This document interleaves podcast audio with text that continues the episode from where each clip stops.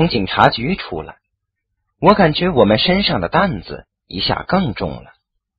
傅冲的表情也很凝重，相信他应该产生了与我相同的感觉。而小西则变轻松了，他在我们面前手舞足蹈的走着，像只刚出笼的小鸟。要不我们找地方庆祝一下吧？小西突然建议道。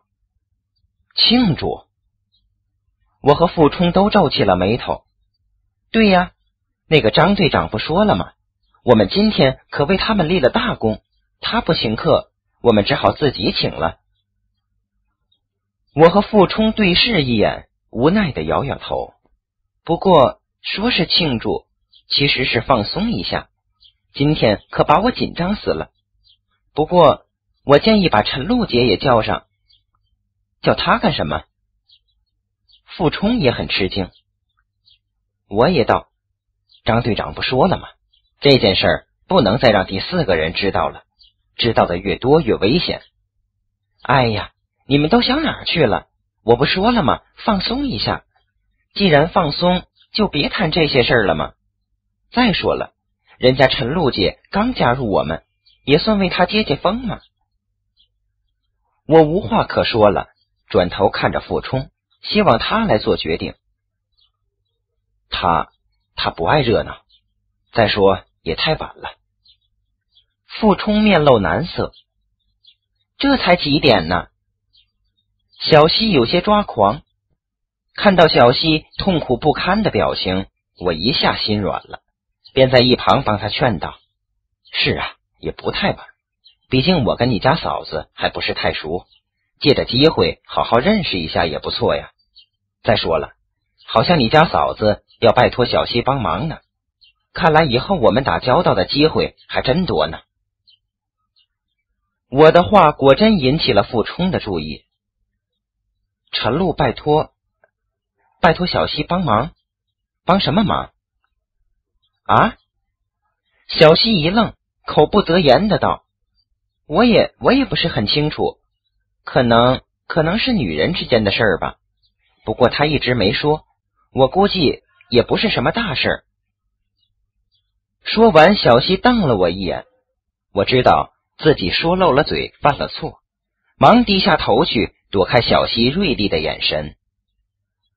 既然你们俩这么热情，我就代表陈露接受了邀请。去哪里？小西高兴的跳起来，去唱歌吧！再回首。好，就这么定了。你们先去，我回去接陈露过来。傅冲一走。小西便对我开了火：“你怎么回事啊？我不说了吗？陈露拜托我的事情是一个很重要的秘密，谁也不许告诉。”我委屈的为自己辩解：“傅冲也算外人嘛，他们可是两口子呀，两口子也不行啊，这牵扯到一个人的信誉问题。我既然答应了，就应该做到。再说了，谁规定的两口子就不能有秘密了？哎呀！”我上前一把搂住小西，嗔怪道：“至于吗？就这点事儿。再说了，到底人家拜托你什么，还只字未提呢？你就这么当回事儿？还要不要人家活了？”哼！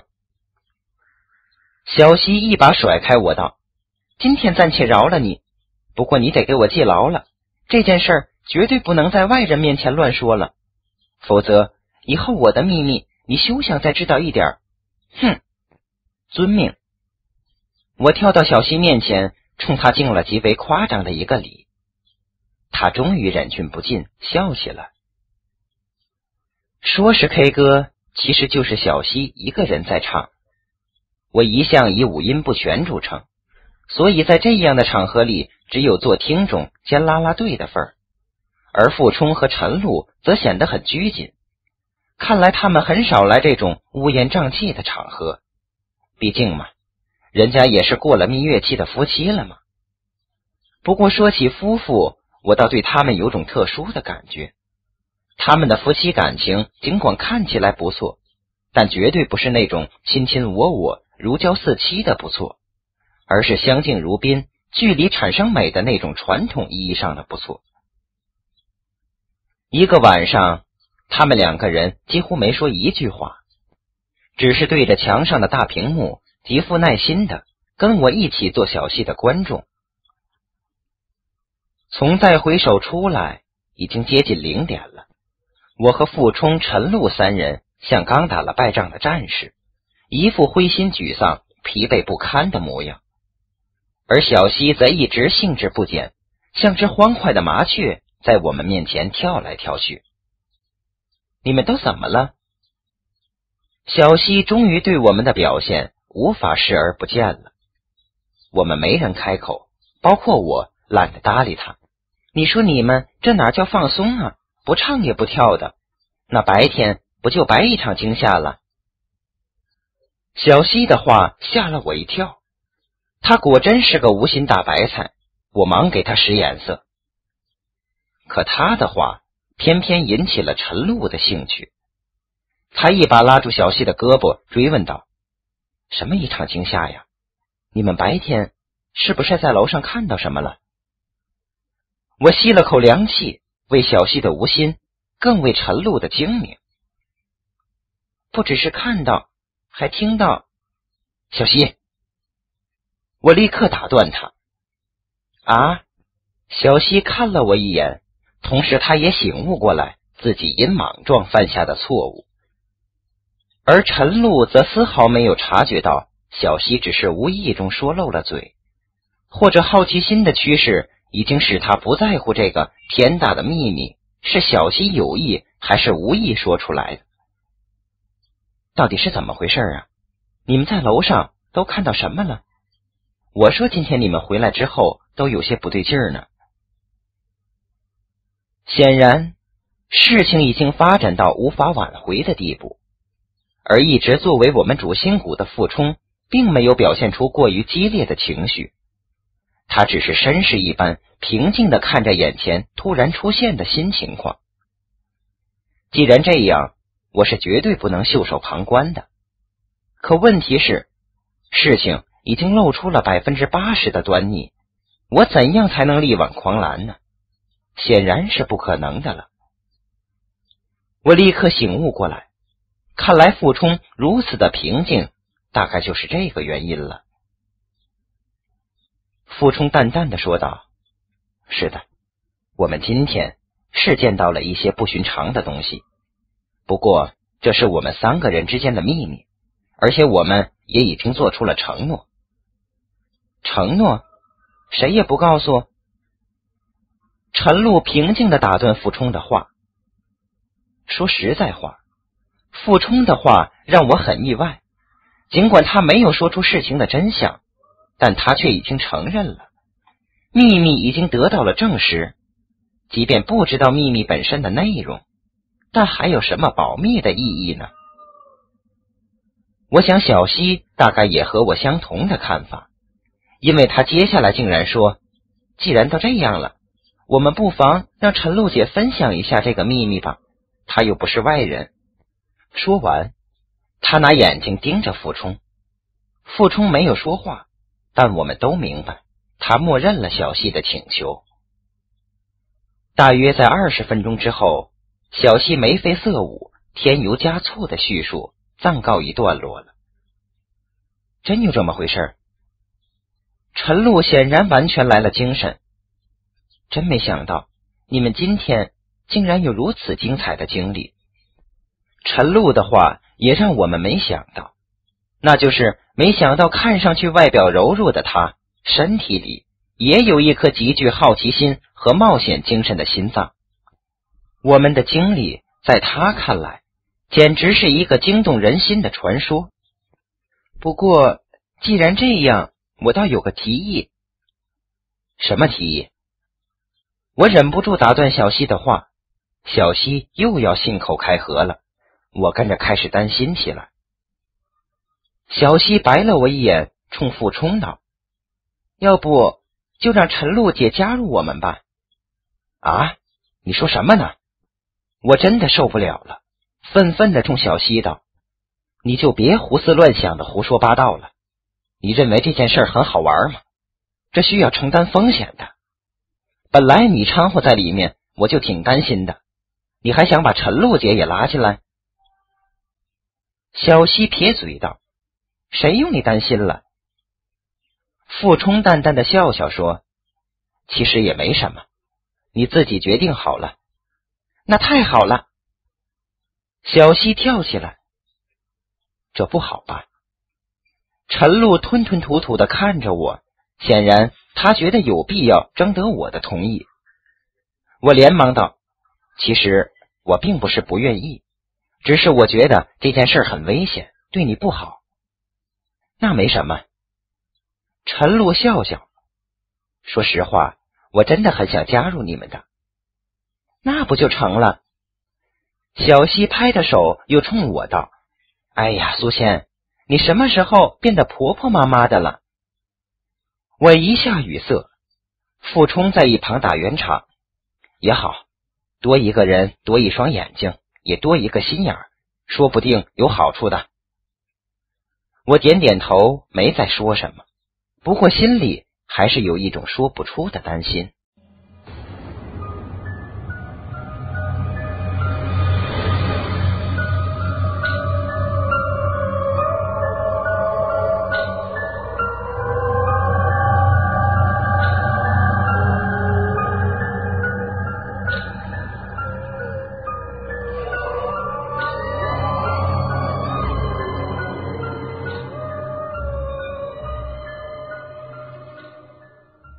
那天晚上，我们回来的时候没再叫车，沿着护城河一直走回了家。其实一路上跟再回首里 K 歌的情景差不多，大部分都是小西在说，我们三个是听众。第二天中午，我与小鱼正在为停尸间里得到的一组数字做最后的复查。科长突然在外面叫我：“苏倩，你出来一下。”我出去以后，小西、陈露和傅冲都在。科长道：“陈露要去厕所，你和傅冲陪他们一下，注意啊，拿上手机。”行。我点了点头，却发现一旁小西的表情诡异。我们上到地面上，小西表情神秘的低声道：“其实不光是上厕所，我和陈露姐商量了，想叫你们。”一起上楼去转转，看看有没有新的发现。你疯了！我气急败坏的说道。什么叫我疯了？小西不服气的说道。如果你不同意，可以回去呀。你好了，你们就别吵了。陈露微笑着打断我。其实也不能全怨小西，我也是愿意的。这时候。傅冲从口袋里掏出手机，手机正在震动着。傅冲看了看，道：“你们稍等，我接个电话。”半分钟后，傅冲回来了。我们三人都望眼欲穿的看着他，想听到他的最终决定。上去看看吧，我估计不会有什么收获的。傅冲望着空洞的楼梯口道：“不过。”我们不能耽搁太多的时间，那样会引起科长等人怀疑的。陈露不是要去厕所吗？好像二楼就有吧？是啊。小西兴高采烈的拉起陈露的手道：“我了解的很，我带你去。”我和傅冲跟在他们身后，一起朝楼上走去。在二楼的楼梯口，傅冲问道：“还用我们跟进去吗？”“不用。”小西冲我们做了个鬼脸，你们就在那里等着就行。看着小西和陈露一起拐进楼道中间的女厕所里，我的心跟着紧张起来。不知为什么，尽管并没有什么迹象表明这里有危险存在，但我的心里还是藏着一种挥之不去的恐慌。而一旁的傅冲则表情平静。他站在楼道口处的窗户跟前，朝外看着。我相信他尽管表面上看去很平静，内心的警觉性一定比我还高呢。不多久，小西出来了，他冲我们摆摆手，压低声音道：“没问题。”然后用一根手指指指上面。我们还上去吗？我松了口气。可就在这时，一声尖利的惨叫骤然响起，这声音就像一把带着血的刀子，一下划开了我们周围凝重的空气。我几乎能嗅到血刀子划过后留在空气里一股刺鼻的腥味。我们三人立刻变了脸色。是是谁？我惊慌的看着傅冲。而小溪也像是一只受惊的大雁般冲进我的怀里，他紧紧的攥着我的手臂，身体不停的抖动着。陈露，傅冲大叫一声，确切的说是惨叫一声，然后朝厕所的方向冲进去。我和小溪立刻醒悟过来，我们飞快的跟了进去。陈露，陈露。傅冲一路喊叫着，可并没有传来陈露的回音。砰的一声，傅冲一脚踹开了女厕所原来掩着的门。我们还没来得及看清里面，就看到傅冲发疯似的转过头来，一把握住小溪的肩，摇晃道：“陈露呢？他不是跟你一起进来的吗？”